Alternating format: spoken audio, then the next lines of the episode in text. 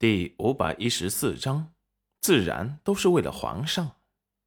裴元君突然爽朗一笑，呵呵呵呵，德胜公公还真是心细如发，真不愧是皇上身边的人，这胆量就是比一般人的大，竟敢假传圣旨，说是皇上请本相进宫。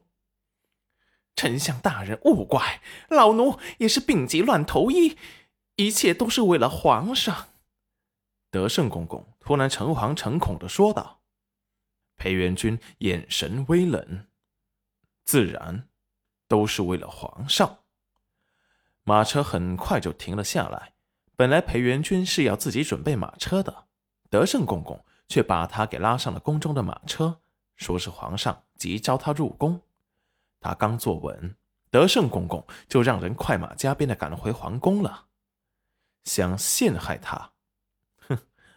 马车停下，德胜公公立即说道：“丞相大人，先请。”裴元君目光幽深的看了他一眼，立即下了马车，不经意的扫了一眼周围，发现皇宫四周的城墙上全都是隐藏的弓箭手。德胜公公这时也下了马车。此时看着裴元君打量着周围，心间一紧。他不是发现了什么吧？应该不可能。丞相大人不会武功，这里埋伏的可是楼曲国的顶尖高手。自然，这一切不过是裴元君给皇上的一种假象。就算修炼了那锁魂咒，他也只是在第一次有了一点灵力后，就什么也看不懂了。一看那个。就头晕，皇上又命了自己的几位暗卫看了，跟裴元君一样的症状，才相信这个逆天功法只有他这个帝王才可以修炼。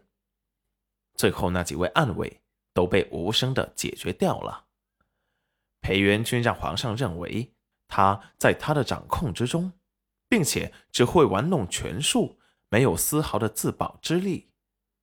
丞相大人，我们快进去。看看皇上吧。裴元君面色柔和、云淡风轻的说道：“不急，德胜公公，不知皇上病了，你可有叫御医？”德胜公公只感觉到一阵寒意从心底升起，怎么能不急呢？要是今日不把丞相带进去，他就会被皇上处死。丞相大人，皇上的病。耽搁不得，还是快些进去才好。说完，给暗中的侍卫打着眼色，让人必要时直接把人给拖进去。今日不是丞相死，就是他死。裴元君带有深意一笑：“哼，可以。”他们来了。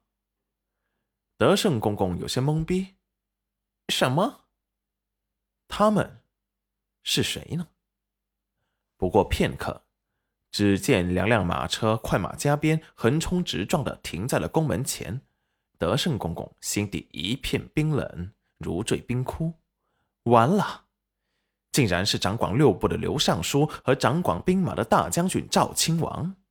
他刚才不过是骗丞相大人的，这两人是怎么来的？细思极恐。看向了裴元君的神色，充满了惊惧之色。只见刘尚书立即下了马车，对着丞相大人行了一礼。丞相大人也是刚接到宫中的消息来的吗？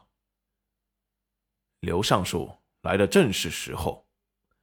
德胜公公手脚发冷，浑身血液被冻僵，事情超出了他的意料之外。赵亲王也立即下了马车，神色焦急。怎么了？丞相和刘尚书都来了，快进去看看。说完，着急的就想带头冲进皇宫。裴元君和刘尚书立即给他行礼，参见赵亲王。免礼。此时不是说这个的时候，我们快点进去皇宫中瞧瞧皇上。说完，带头进了宫中。裴元君他们紧随其后。德胜公公就是想阻止赵亲王，也没有给他机会，大步的向前走去。德胜公公只好跟在他们身后，不跑起来都追不上他们，更别说阻拦了。只见赵亲王一进皇宫，神色一顿，虎目微眯，打量了一下皇宫的四周，心底暗惊：竟然全是埋伏的顶级高手。就是刘尚书没有武功，已在朝堂上敏锐的直觉，也察觉到了周围的气息凝重。